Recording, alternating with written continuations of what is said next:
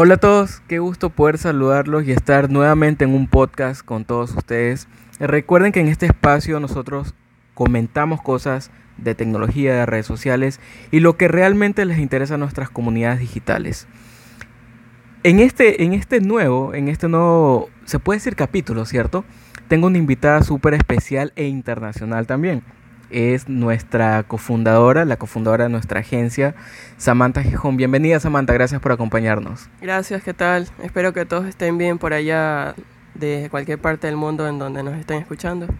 Sí, créeme, nos escuchan desde varios países, ¿ah? no solo de Ecuador, no solo desde Perú, también hay, hay bastantes amigos de Perú, sino de Argentina y México. Así que siempre es un gusto poder compartirles a ustedes la información y que a su vez ellos también compartan con sus comunidades digitales, ¿cierto? Así es. Saludos y un gusto estar compartiendo este podcast, nuestro primer podcast, ¿no? Juntos o no. Exactamente, y la primera invitada, así que eso, eso es lo mejor. Pero ¿qué vamos a estar hablando el día de hoy? Muchas personas, bueno, ya ustedes lo pueden ver en el título del podcast, ¿no? ¿Qué es lo que vamos a estar hablando? Pero me parece que es algo sumamente nuevo y sumamente especial también. Comentarles un poquito de lo que nosotros, ¿cómo iniciamos todo esto? No, eh, no es el primer podcast, Samantha, tú te recuerdas, lo comenzamos a hacer esto desde hace muchísimo tiempo. pero cuatro años atrás, me parece. O, un poquito más, no recuerdo, o un poquito más, pero nunca salió a la luz. en ese entonces eh, no era muy popular los podcasts de tecnología en general. Y no había tantas plataformas, ¿recuerdas? También. Y era algo que nos apasionaba porque decíamos, ¿cómo podemos nosotros transmitir a la gente los que nos gusta o ciertas temáticas que le, le interesa. ¿Te, recuerdas? Me acuerdo que en ese tiempo hicimos pruebas, pero incluso no teníamos idea de por qué o por cuál plataforma iba a salir la información. Pero al final nunca salieron a la luz. Y imagínense, en este 2020 ya por fin sale algo juntos. En, en cuestión de podcast, pues no. Obviamente que ya llevamos haciendo eh, nuestro proyecto hace bastantes años. Ocho años, para ser específico. Ocho años. para ser específico. Y en ese tiempo ni, ni siquiera Spotify estaba en, Ecuador. Nosotros estamos grabando en Ecuador, por si acaso, amigos. Actualmente en Ecuador. Pero de aquí puede ser que en, un, en unos cinco meses ya no estemos en Ecuador, estemos en otra parte del mundo. Ustedes ya se imaginan cuáles podremos estar grabando. Pero lo importante es que estamos con nuestros amigos de Spotify, es que es donde está colgado este podcast.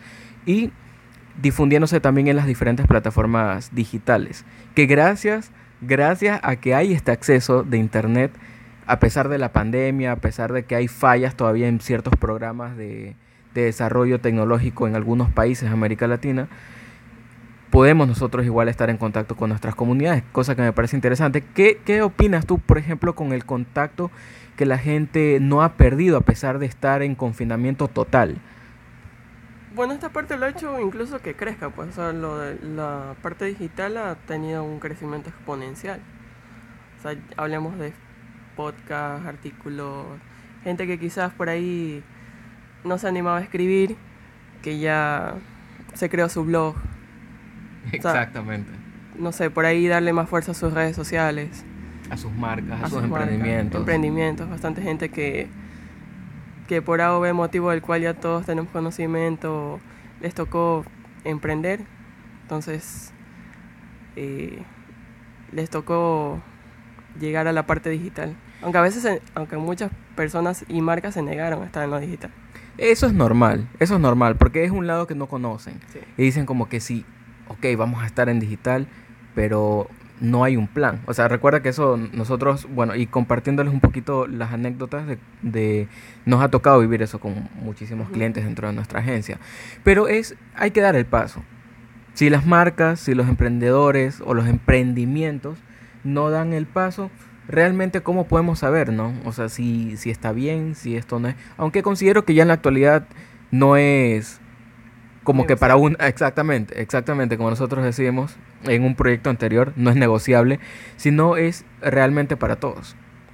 Para emprendedores, periodistas incluso, porque pasa que en Ecuador ha, habido un recorte de, de presupuestar, eh, de presupuesto y justamente muchos periodistas han quedado sin empleo, entonces han comenzado a darle más fuerza a sus, a sus plataformas. esos proyectos personales que en algún momento quizás no, dijeron, bueno, para después me gustaría desarrollarlo, pero por cuestión de tiempo o emotivo no lo podían desarrollar y, y ahora es el tiempo.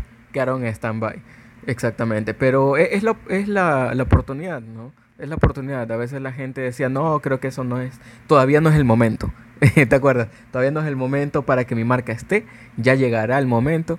Pues este es el momento, queridos amigos. Por eso estamos haciendo estos podcasts también para poder difundir información que lo puedan ustedes asimilar y compartir. Eso es lo importante, no quedarse uno con información, porque a veces de qué sirve que uno tenga tanta información si no la comparte. Así es. Si no la comparte. Entonces, ese es el fin.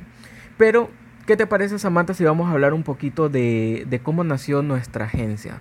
De cómo nació Technologic Site. Ya algunas personas conocen, ya algunos nos están escuchando y ya se lo saben de memoria, creo. Pero recuerde que hay gente de otros países que nos está también escuchando y no sabe. O sea, dice que se decidieron abrirse un podcast y hablar o escriben en, su, en sus twitters ahí con una comunidad, se puede decir, relativamente activa y grande. Pero ¿cómo nació todo esto? ¿Te recuerdas, Samantha? Ocho años tenemos ya en esto, ¿ah? Ocho años. ¿Quién, ¿Quién, creyera que en un abrir y cerrar de ojos ya tenemos ocho años desarrollando esto?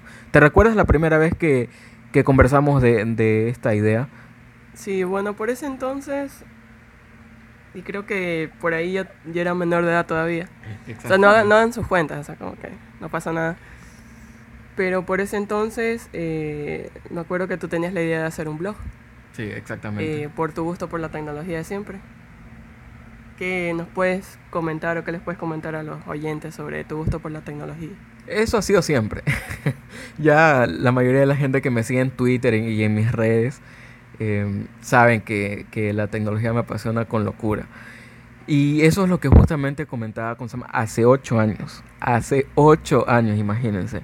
Tuvimos esa conversación, decir qué, qué podemos hacer para comentar todo esto, ¿no? De, de temas de tecnología, incluso cubrir eventos que en ese tiempo en Ecuador no había nada de eventos. O había uno, me parece que recién pocos, estaba, sí, muy, muy pocos. muy pocos. Eh, Recuerdo que era, y perdón que mencione el nombre, pero vamos a hablar las cosas como son en este podcast, era la Campus Party. ¿Te acuerdas? Sí. Eh, se Que celebraba... Lamentablemente nunca lo hicieron acá en Guayaquil. O sea, la gente lo pidió por muchos años. Eh, Hicieron lo campaña hici- en redes, ¿te acuerdas? Sí, lo hicieron eh, por varios años en Quito, no recuerdo, Sí, tres Quito. años, dos años. Sí. Y bueno, la gente de acá de Guayaquil, de toda la costa, viajaba para poder estar en el evento tecnológico, uno de los más grandes eventos Cinco tecnológicos. días de eventos tecnológicos. O sea, la gente salía con un nivel de información eh, por las nubes. Sí. Es increíble, porque también te juntabas con gente emprendedora. Y eso es lo que siempre nos ha gustado a nosotros, que tenga, que comparta los mismos gustos y que a lo mejor generes un tipo de conexión ahí para tu negocio, tu emprendimiento, o conoces personas que realmente ahí es donde nacen los proyectos. Y yo me acuerdo que en Campus Party en Quito, creo que fue en la primera edición, nació un proyecto bastante interesante que es un amigo que tenemos en común, Sí. ¿te acuerdas? Entonces, eso, eso es súper chévere, ¿no? Y nosotros decíamos, ¿por qué no hay más de estos eventos? Eh, ya en la actualidad no existen. Me parece que hace cinco años ya dejaron de, de haber estos eventos, eh, estos espacios, como a mí me gusta llamarles, en, en Ecuador. O sea, no existe ya, ya no hay. Y, y es, bastante, es bastante difícil porque considero que ahí se generaba un- una conexión súper chévere entre emprendedores, distintos emprendedores, porque ahor- ahorita pueden decir, no, pero es que hay tan X espacio, de que hay inversionistas y cosas así, pero no como en ese tiempo. Eh, O sea, es- era distinto. Definitivamente vivir un evento de esos, incluso en Guayaquil hubo un pre, ¿te acuerdas? Un pre-campus party y fue algo increíble. Lo pasamos in- súper chévere, fueron dos días, la pasamos increíble y entonces es diferente ¿no? a, a lo que los espacios ahora que se organizan Fue, para fue ese emprendedores. mini campus party guayaquileño, ¿no? Exactamente, primera edición y única. única. Lamentablemente ya no la volvieron a hacer por las autoridades, bueno, que salieron y que eso eran los que en ese entonces se habían comprometido para hacer este tipo de eventos acá en Guayaquil, que el- hicieron, pero ya, ya no se volvieron a repetir lamentablemente. Pero yo creo que ahora es, ahora es más común que se realicen eventos tecnológicos y tú puedas seguirlos por online, sin pandemia. Sin Ojo. pandemia, exactamente. Ya, sí, o sea, ya antes de eso ya, ya podíamos seguir eventos tecnológicos. Pero no es lo mismo, recuerda. Claro. No es lo mismo, porque a veces la gente dice, me sale más... Yo creo que sí. O sea, por un lado es decir, me ahorro muchísimo en los tickets, por ejemplo, de avión, en el, el hospedaje, que, que es lo más fuerte, ¿no? Para poder asistir a estos eventos. Pero no es lo mismo, o sea, no vives, o sea, jamás va a reemplazar, ¿no? El tema de estar presencial, de sentir todo ese esa convivencia con otras personas que a lo mejor no conoces, pero que comparten los mismos gustos, a verlo detrás de una pantalla. No es lo mismo, ¿no? Jamás va a reemplazar eso. Pero eh, parte para no externarnos, porque si no nos podemos quedar toda Sí, porque to- eh, los oyentes tal vez están esperando cómo nació Tecnology. ¿Cómo nació? Exactamente, yo creo que se fueron por otro lado. Eh, Pero básicamente, básicamente así nació, ¿no? O sea, queríamos expre- expresar más de, de tecnología. Y ahí es justamente, aparte que una idea también surgió, no sé si tú te recuerdas, es de también hablar algo o, comenzar, a cre- a comenzar a crear la credibilidad que comúnmente eh, hace ocho años no existía en Ecuador en medios digitales. sí. Siempre han dominado los medios tradicionales, ustedes lo saben, pero los medios digitales no existían y no había uno de esos que se especialice solo en tecnología. Entonces dijimos, creo que ahí hay varias cosas que podemos hacer y le vimos un potencial.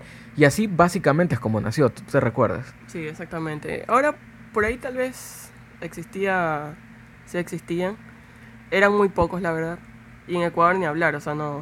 Hablando de Ecuador no existía. Pero hablando, obviamente, en, en Europa, en otros países, eh, iban creciendo, ¿no? Creciendo sus blogs tecnológicos.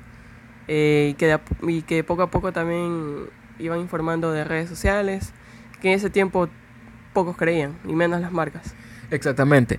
Y ahí es donde básicamente yo considero que comenzó nuestro, nuestro camino de emprendedores, ¿no? Porque primeramente la gente, como no conoce, dice, pero es algo nuevo que no existe en Ecuador. O sea, e- eres el único. ¿Y cómo tú sabes que eso va a funcionar? Cuando ya nosotros veíamos, o sea, justamente se nos ocurrió la idea y dijimos, veamos si están haciéndolo en otros países. Y ya vimos en Europa que ah, lo están haciendo. ¿Y por qué no hacerlo en Ecuador? Y ahí es donde arrancó, porque la gente decía, no, que yo creo que eso no va a servir. La típica, ¿no? La típica cuando uno arranca una idea o comienza a emprender, que son, creo que no es así, porque no hay nadie. Primero espérate que salgan los primeros para ver si les funciona a ellos y te lanzas tú, ¿no? Entonces, eso creo que fueron los primeros pasos en, en el tema de emprender. No, primeramente crear un blog, que no es sencillo, porque la gente a veces tiende a decir, yo creo mi blog y cualquier cosa le escribo. Sí. Pero estar en e- en el tema tecnológico, que se actualiza tan rápido, o sea, es crear contenido, o sea, escribir Sí. todos los días. Y la mayoría de la gente decía, pero esto yo lo puedo escribir una vez a la semana y así no es como funciona. O sea, uno no arranca un proyecto a medias. Tiene que arrancar es con toda la fuerza del mundo. Sí. Entonces también ahí ya fuimos nosotros palpando los primeros pininos, como se le dice a Samantha, ¿cierto? Como emprendedores. Y así, así arrancó la historia de Technology, que hace ocho años en Guayaquil, en Guayaquil, Ecuador, saliendo del, del, los- del trabajo que yo tenía medio tiempo en ese, en ese, en ese entonces y en un almuerzo. O sea, Sí. para ser específico. Y por ese entonces yo también, yo, bueno, en ese tiempo, bueno, yo no, yo no estaba todavía en un trabajo tradicional, eh, como es el caso de Pedro, pero yo estaba en ese dilema de que estudiar, estudiar gastronomía, quería eh, realizar una especialidad en otro país. Y, pero bueno, fue con Technology que la vida nos fue llevando por otro camino, en un proyecto juntos. Aunque ya había yo desarrollado también otros emprendimientos anteriormente, justamente algo gastronómico. Pero son esos típicos proyectos el que tú haces, pero bueno, por ahí van quedando. Y te das cuenta de qué, qué más puedes hacer, ¿no? Entonces la tecnología, las redes, los medios, nuestra forma de comunicar, fue esa parte, digamos, que nos impulsó en cierta forma. Exactamente. Y a veces uno dice, ya, ok, hablo de tecnología, pero ¿cómo lo expreso? Sí.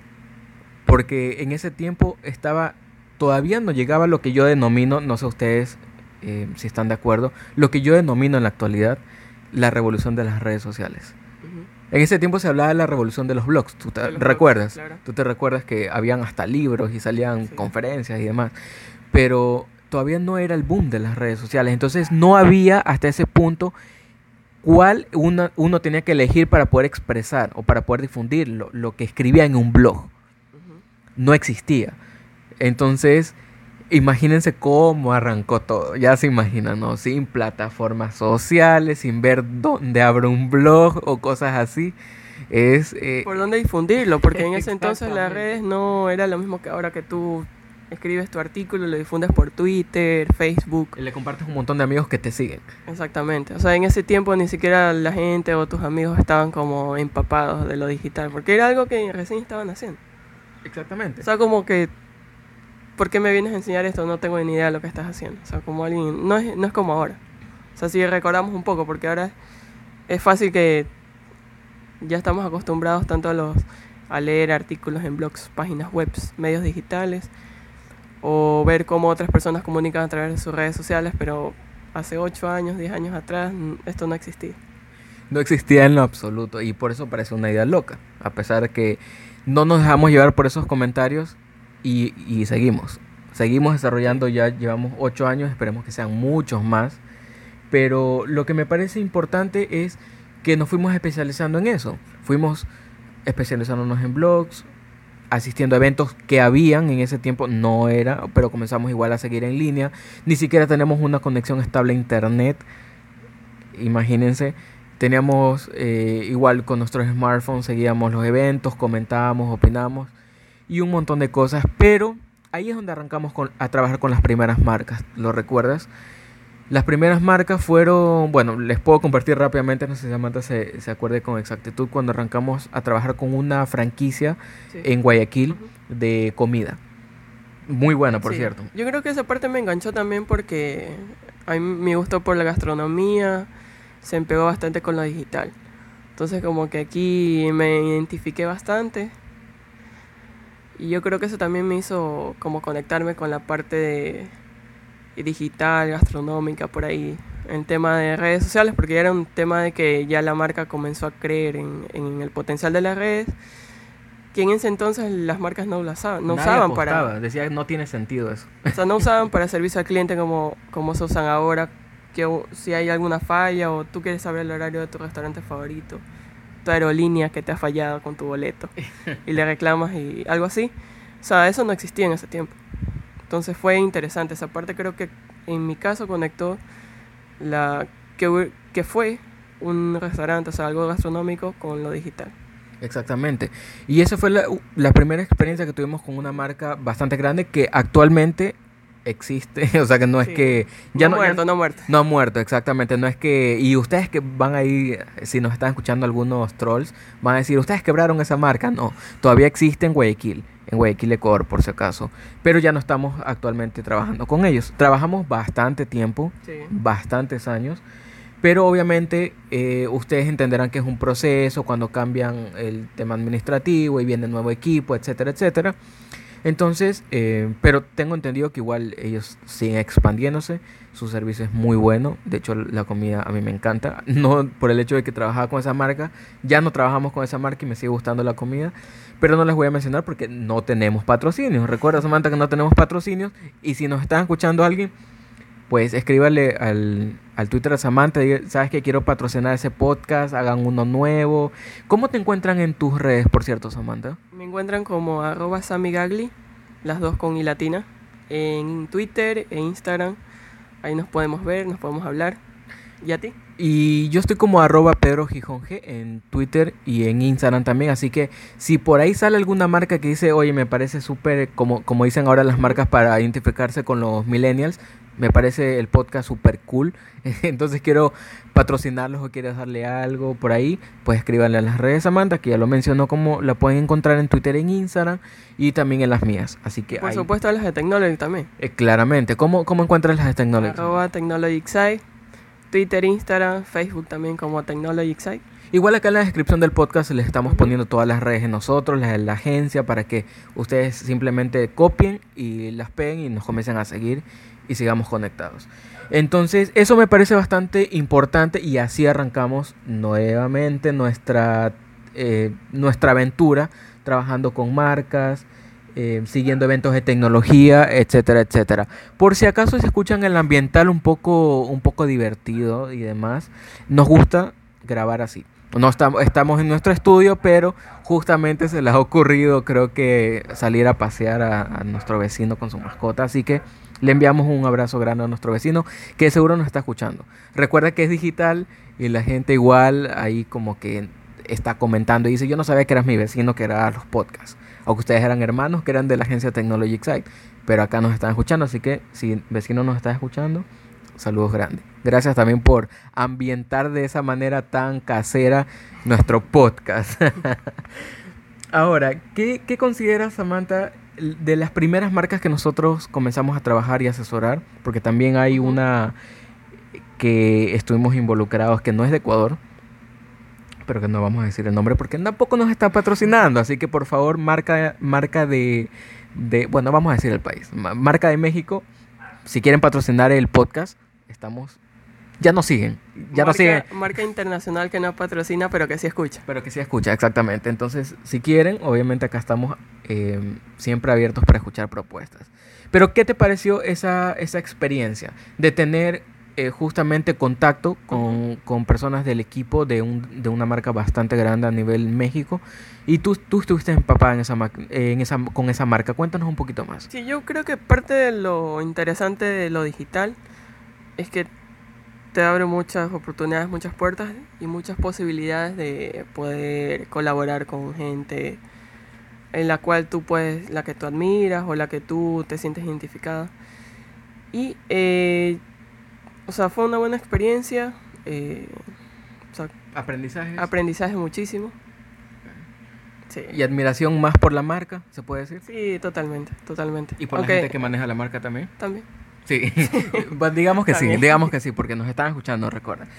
Pero bueno, aparte de todos los aprendizajes que hemos sacado con, con las marcas que trabajamos, con las marcas que pudimos asesorar en su con momento. Con las personas. Con las personas que nos rodeamos también, porque sí. siempre es bueno sacar enseñanzas de las personas que aporten en cosas positivas, ¿no? Porque lo que es negativo realmente, eso no suma a nada en nuestra vida, ¿no? Ni en nos, nuestros proyectos ni nada, sino simplemente es desechar, eh, captar lo bueno y comenzar a aplicar en los proyectos o en los emprendimientos que estemos desarrollando actualmente. Pero cuéntanos, Samantha, ¿actualmente qué haces? O sea, después de que ya, ya trabajamos con marcas, de que la gente sabe cómo nació, creo que nos hemos extendido más de lo que teníamos pensado en este podcast. Pero actualmente, ¿qué haces? Si la gente dice, ¿qué hace Samantha? ¿Sigue trabajando con marcas? ¿O, o, eres, o es chef ahora? Porque le apasiona la, la gastronomía, es chef. ¿Qué, ¿Qué haces? O sea, cuéntale un poquito a la gente qué es lo que estás haciendo actualmente, si escribes, para quiénes escribes. Los, bueno, que, te, los que no sí. te conocen, ¿no? Bueno, la parte, algunos que no me conocen porque casi no salgo en entrevistas como el, es el caso de Pedro, cuando le preguntan algo por Technology, por ahí ciertas personas no me conocen por eso. Pero yo me encargo más de la parte creativa, de los contenidos, las estrategias, eh, ya sea con clientes, eh, hemos trabajado también con personajes políticos, campañas. Y ya más así personalmente, eh, bueno, tengo un blog que ahí bueno si me, si me siguen en mis redes. ¿Cómo se llama tu blog? En construcción. Ahí la historia, no me voy a alargar con la historia porque se llama así mi blog, pero si, si tienen un tiempito, se pasan por, mis, por mi Twitter, por mi Instagram, y de ahí se meten a mi blog rápidamente y el primer artículo está prácticamente la... Explico, sí, se explico por qué, por qué el nombre, por qué escogí ese nombre. Escribo para varios medios de Ecuador, o sea, ocasionalmente soy colaboradora. Eh, para un medio muy importante a nivel latinoamericano y Estados Unidos. Di el es nombre nomás, que aquí no está patrocinando, pero di el nombre que nomás. es Cultura Colectiva, que ya muchos de ustedes lo conocen Excelente. y los que me siguen en redes saben. Ya casi más de dos años. Sí, exacto. Colaborando con un excelente medio digital como es Cultura Colectiva. Y también, bueno, ahora trabajando con ciertas marcas también en parte de contenido, web, que es otra experiencia, por ahí otros proyectos que estoy desarrollando y que también va de la mano a lo digital. O sea, que ahorita lo digital no se puede, eh, lo digital no está para mirar para otro lado. O sea, igual siempre va a estar de la mano, que sea unos proyectos diferentes, ¿no?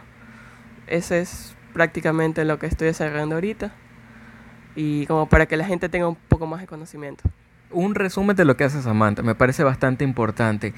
Mira, lo de cultura colectiva, que es uno de los medios que tú escribes, ¿qué enseñanzas has tenido de cultura colectiva? Es un, de hecho son súper estrictos en Sí, sentar a, a- colaboradores, eh, gente que esté muy, muy involucrada dentro del, de, de su, de su medio. ¿no? Se puede decir sus medios, medio, exactamente, medio ¿no? digital.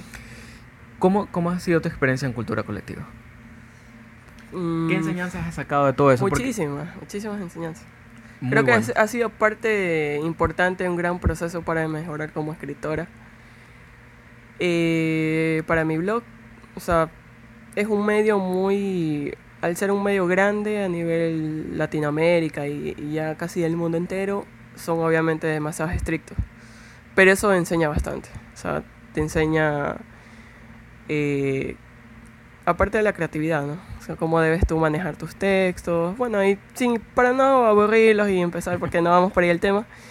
Pero la enseñanza ha sido mucha, mucha. Y con las personas que he tenido, con mis editores y todo, eh, ha sido una, una experiencia muy, muy agradable. Que tengo todavía el, agrado de poder seguir colaborando con ellos, ¿no? Chéverísimo, me parece interesante. Ahora, ¿qué recomendaciones le puedes dar? Porque la gente dice, oye, ¿sabes que en algún momento de la vida quise abrir un blog o abrí un blog, como Sí. me fue en, en mi caso, y lo dejé abandonado porque dije, me cuesta escribir? ¿Qué le recomendarías a esas personas que están pensando, o que incluso no han abierto un blog? Contáctenos también, porque no sabemos eso nosotros. Pero que, que, que en este caso que quieran plasmar sus pasiones en el tema gastronómico, temas viajes, por ejemplo, la gente escribe muchísimo el tema viajes y dice, quiero transmitir a la gente lo que he vivido en esa, esa, esa experiencia, que no es lo mismo hacerlo en un videoblog eh, En, Pon un podcast, en un podcast. o en un podcast. ¿Qué le recomendaría a esas personas que están en ese, en esa, no, no han decidido todavía escribir y están como que sí y no? ¿Qué les recomiendas tú? Algo, tres puntos así mm, como que de los que te hicieron clic a ti para decidirte a abrir un blog y comenzar a escribir de muchísimos temas, porque no solo escribes de, de o sea, tiene temas diversos, tienes. Sí. Ya, ¿qué les puedes recomendar a las personas? Tres así súper rápidos si todavía no han decidido escribir o están por escribir. Yo diría que dejar la duda. O sea, en un, en un inicio también decía, ¿para qué me voy a abrir un blog si no tengo nada que escribir? Y me acuerdo que el día que lo abrí, escribí el pequeño, creo que son como tres párrafos, cuatro, de los cuales intento explicar un poco por qué el nombre, ¿no? Bueno, ahí lo pueden leer. Y, pero básicamente lanzarse, o sea, no, a veces dice como que quién lo va a leer o... O sea, no hay que, no hay que enfocarse en, si lo leen o no, o sea, más que todo eh, hacerlo por ti. O sea, por ti. Si te gusta, o sea, lánzate. De ese sería como punto número uno, o sea, lanzarte. De ahí como punto número dos creo que es práctica. Porque ahora veo la evolución, los primeros artículos como que, ay, qué vergüenza, Es ¿no? que acuérdate que nadie nace sabiendo. Así es. Es, eh, vas, vas haciendo los ajustes conforme a la práctica. A veces la gente tiene miedo de decir, y eso nos ha pasado también a nosotros, Ujú. ¿no?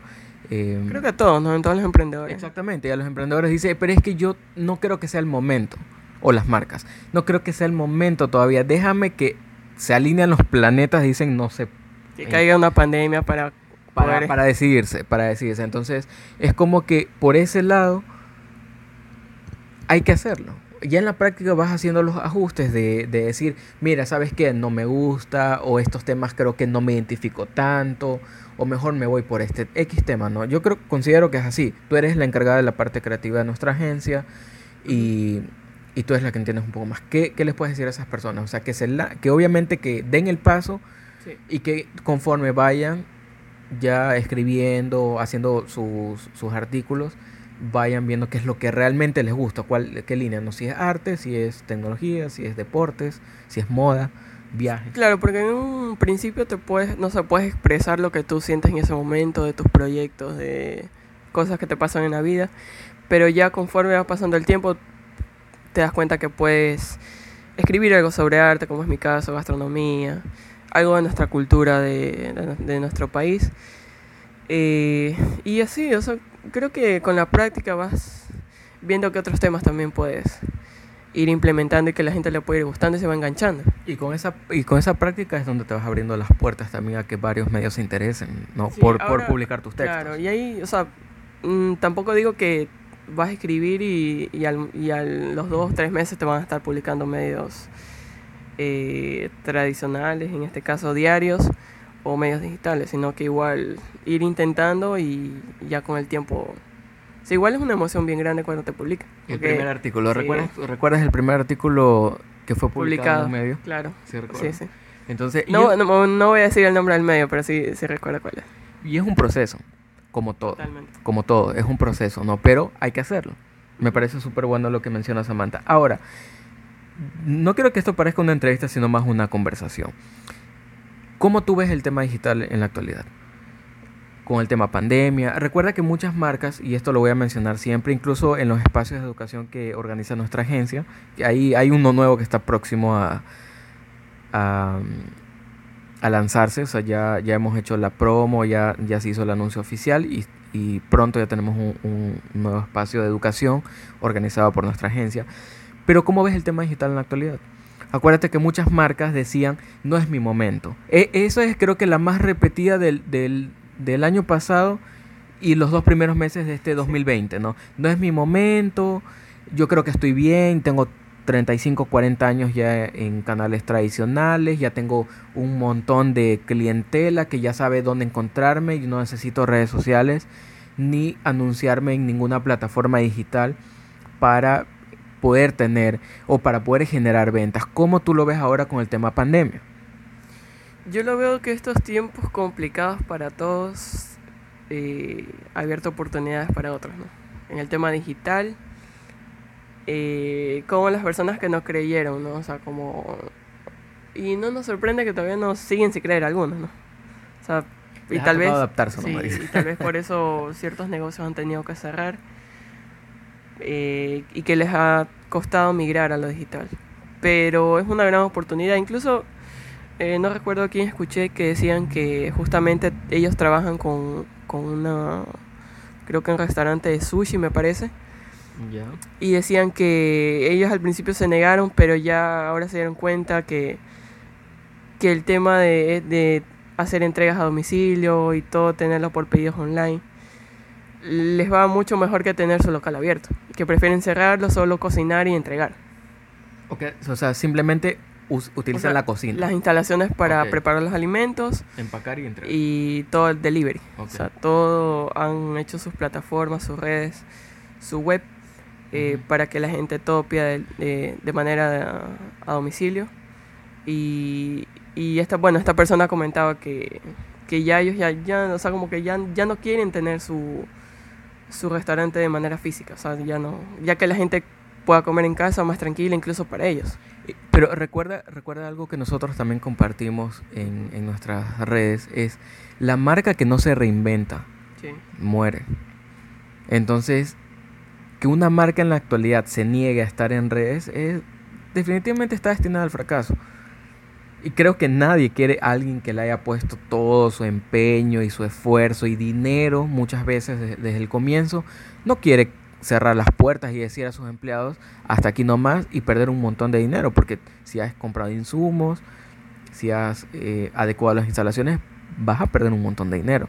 Entonces hay que reinventarse, lo que tú mencionas también. Y me parece súper... No, no sabía solo el sushi, ¿sabes? Me tienes que comentar Sí. a profundidad eh, en el backstage, pero me parece súper súper interesante aquello. Ahora, ¿cómo ves? Recuerda que estábamos hablando hace unos días, ¿te acuerdas? De, de, que, la, de que la mentalidad del consumidor ya cambió. Sí. Y, la- y a veces las marcas ya como han llegado como a las fuerzas al tema digital, pero todavía se resisten a creer que el consumidor ya cambió. O sea, que ya el pensamiento del consumidor cambió, perdón. Sí, exactamente. Se resisten. Se resiste. No sé por qué, pero creo que ahí les va a tocar aprender otra vez a las malas. Como a la mayoría de las marcas que decían que no quiero estar en digital y a las malas le tocó aprender. O cierras o estás en redes sociales o, te, te promocionas en plataformas Y digitales. yo creo que también por eso es importante espacios de educación que la gente, los emprendedores o los, o los fundadores de ciertos restaurantes, marcas, eh, se den la oportunidad para poder generar esos conocimientos, esa información y poder aplicarlos a sus empresas, emprendimientos, sus marcas. Porque a veces está en un concepto, no sé, que funcionaba el año pasado, pero ya en estos seis meses eh, de confinamiento. Ya diciembre de confinamiento. pero si apenas Navidad fue hace pocos meses. Exactamente, imagínate. Ya mismo viene Papá Noel otra vez. Imagínate, ya mismo nos, nos agarra diciembre y otra vez Incluso Papá Noel ya está en digital, me imagino. O sea, ya, ya, no... Arroba Papá Noel guion bajo ES. Es mentira. En eh, este caso estoy promocionando un user que ni sé que si en realidad, si realmente es de una marca. No, no lo sigan, por favor. Síganles a Samantha y sigan a nuestra agencia y a mí. pero, pero es así, ¿no? Es así. En este caso, hay, hay que, o sea, el crecimiento está. Sí. Lo veíamos, ¿no? La, la mentalidad del consumidor cambió eso es también otra realidad. No es campañas de fake news de, de, China, como por ahí me decían a mí también, que es China que quiere dominar el mundo y que X cosas. No, es lo que realmente está ocurriendo. Y también, en este caso, hacia dónde, hacia dónde tienen que sí o sí cambiar las marcas. Hacia dónde tienen que ver, perdón, las marcas. Les guste o no. Porque todavía no salimos del confinamiento. En algunas ciudades se han ido en contra de las recomendaciones. Sí de, de, restricción, de movilidad y demás. Pero todavía no termina, no ha pasado, no, hay, no, hay, no existe tal vacuna todavía. O sea, ya mencionaron unos nombres, pero todavía no llega a los países. Entonces, es como que si no estuviéramos todavía con una cura. No sé si estás de acuerdo conmigo. Sí, pero... Totalmente. Y, y en este caso, las marcas entonces deben, deben ponerse desde el plano real. Sí todavía no pueden ellos como que, ay, no voy a pensar, a ver, déjame ver si abro mi local sábado y domingo, no te va a dar para tus para funcionar tus operaciones, pero puedes hacerlo en digital, te va a salir mucho más económico, considero mucho más económico, no cierras o no quiebras tu marca y en este caso das la oportunidad para que generes una nueva cartera de clientes. Gente que no te conoce y que está descubriendo. Así está pensando justamente el consumidor. Viendo qué nuevas marcas puede ellos adquirir por, en algunos que incluso han creado marcas dentro de este mismo de, esta misma pandemia que son súper amigables con el medio ambiente. ya todo ha cambiado. Ajá, incluso el tema de huertos eh, huertos en casa. Incluso ya estaba viendo en Instagram que por ahí me salieron algunos que bueno ya he armado mi huerto aquí en casa y veo que, que enseñar fotos de eso. tienen que seguirme en Instagram. Pero muchos, muchos emprendimientos justamente han nacido por eso. O sea, de, de esta oportunidad, crisis, oportunidad, de, de esa parte, pues, ¿no? De, de, crear esos huertos, pero también promocionándose por medio de redes sociales, que es la gente ahorita donde está en todo lado. Exactamente. Entonces, eso es, mis queridos amigos. Si eres emprendedor, si estás pensando en crear una marca o ya tienes una marca, debes tener en cuenta esto el digital ha acelerado lo que, lo que teníamos pensado, las proyecciones, que es por lo menos dos años. Eso lo hemos hecho en, perdón, pocos meses. Seis meses. Sí, pocos meses. Seis meses creo, ¿no? Casi Navidad, casi un año. Pero es increíble, ¿no? Cómo se ha acelerado todo. Así que por ese lado también me parece súper interesante lo que has compartido, Samantha. Igual Em, no sé si algo para ir cerrando, nos hemos, imagínense, casi, casi 40 minutos de podcast, lo que supuestamente lo íbamos a hacer en 25, pero me ha parecido súper interesante. No parece que fueran casi 40 minutos de podcast. Y esperamos que los oyentes no se hayan aburrido de, de todo lo que hemos estado hablando en estos casi 39 minutos de podcast. De seguro se va a 40 minutos, pero pero me parece súper interesante lo que has compartido. Espero que no sea, para ir cerrando, espero que no sea la última vez que tengamos este podcast y podamos estar compartiendo nuevos temas, incluso algo de blogs. Ustedes no sé. Igual hay que decir que los amigos, eh, nuevamente te repite por favor tus, tus redes para que ellos puedan sugerirte qué temas te gustaría en base a tu experiencia que les compartamos en este espacio. Sí, incluso si les gustaría, no sé, que una sección por ahí semanal que tenga con Pedro hablando de tecnología, blogs, por ahí de contenidos webs, quién sabe. Pueden hacernos llegar por nuestras medias redes, me pueden seguir como arroba samigagli en Twitter e Instagram y también pueden seguir a nuestra agencia arroba Twitter, Instagram y en Facebook como Technologic Site.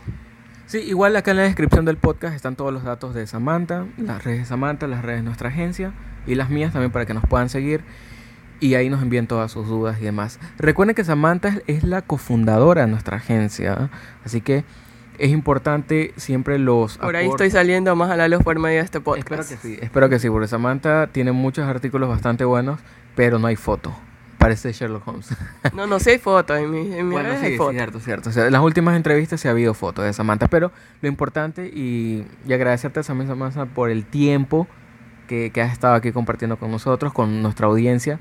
Me parece súper bueno que, que, estos espacios los podamos aprovechar y también que nuestros amigos conozcan un poco más de cómo nació esto, ¿no? Sí. Porque a veces dicen, yo creo que se creó de la nada, bueno, lo creamos de la nada, de hecho sí, pero quiénes son los que están detrás involucrados. No, igual faltan personas de nuestro sí, equipo, ¿no? Que no están en, en, Ecuador, pero que igual pronto los vamos sí, a tener en podcast. Exactamente, ¿ah? esperamos que en algún momento también poder hacer todos juntos un podcast, eh, poder ahí opinar cosas tecnológicas, digitales, de videojuegos, quién sabe. Todo, todo, todo es válido. Igual van a estar, ¿eh? o sea, van a estar. Recuerden la fecha de, de, este podcast, eh, la fecha que estás escuchando, ya es un compromiso, ¿no? Perdón a los demás integrantes de nuestro equipo, pero están ya desde ahorita comprometidos, van a aparecer sí o sí en nuestro podcast. Así que, pues agradecerte, Samantha, por estos 40 y no sé cuántos minutos que estamos grabando este podcast en la noche con una con un este podcast me parece que ha sido pet friendly ¿eh? sí. totalmente pet friendly pero la hemos pasado súper chévere sí mucho Espero que no sea la única vez. No, no, no creo. Yo creo que vendrán más podcasts va juntos. A haber, va a haber más podcasts sí. contigo, claro que sí, claro que Igual sí. depende también de la gente y de los oyentes que cómo nos cómo reaccionen a esto y qué nos sugieren para más adelante, ¿no? Puede ser incluso temas de blogs, tú eres la especialista en eso, podemos ver temas videojuegos también. Videojuegos, eventos, un montón de todavía de temas tenemos para conversar y se nos va a quedar cortísimo el tiempo. Pero agradecer también a los que se han con, bueno, se puede decir que se han sumado a este podcast, ahí está, el ambiente pet friendly, lo decíamos. Pero gracias por sumarte a este podcast, por, por compartir, por colgarlo en tus plataformas digitales. Nos ayudas muchísimo porque así esta información llega a más personas. Recuerden que no solo se queda ahí dentro de nosotros porque no tendría sentido, sino compartir que nuestra comunidad de, de podcast, de podcaster, como le llaman, sí. siga creciendo. Y eso es súper chévere porque vamos a seguir trayéndole su, eh, eh, temas de, de, muchísimas cosas, muchísimas cosas de nuestro equipo y también invitados por ahí ya estoy manejando algunas invitaciones posibles, no se los puedo adelantar nada, pero va a estar súper chévere todo esto. Como hemos arrancado y hay que seguir, la, la clave es perseverar, eso nada más. Así que un, últimas palabras, Samantha, ya para despedirnos. Bueno, gracias por escucharnos, por aguantarnos estos casi 42 minutos de podcast. Eh, ya veremos qué viene más adelante, si vuelvo a estar por aquí. Y bueno, ahí nos estamos en contacto en nuestras redes. Y no, nada más, agradecerlos por. agradecerles por escucharnos, por aguantarnos y seguimos aquí compartiendo por medio de nuestras redes también. Compartiendo y disfrutando de este ambiente pet friendly, lo digo. Gracias a todos por haberse conectado. Les doy un abrazo grande. Cuídense, por favor. Todavía no hemos pasado, reitero, la pandemia sigue pero hay que cuidarnos bastante, cuidarnos y cuidar a nuestras familias. Un abrazo grande a todos, hasta un próximo podcast.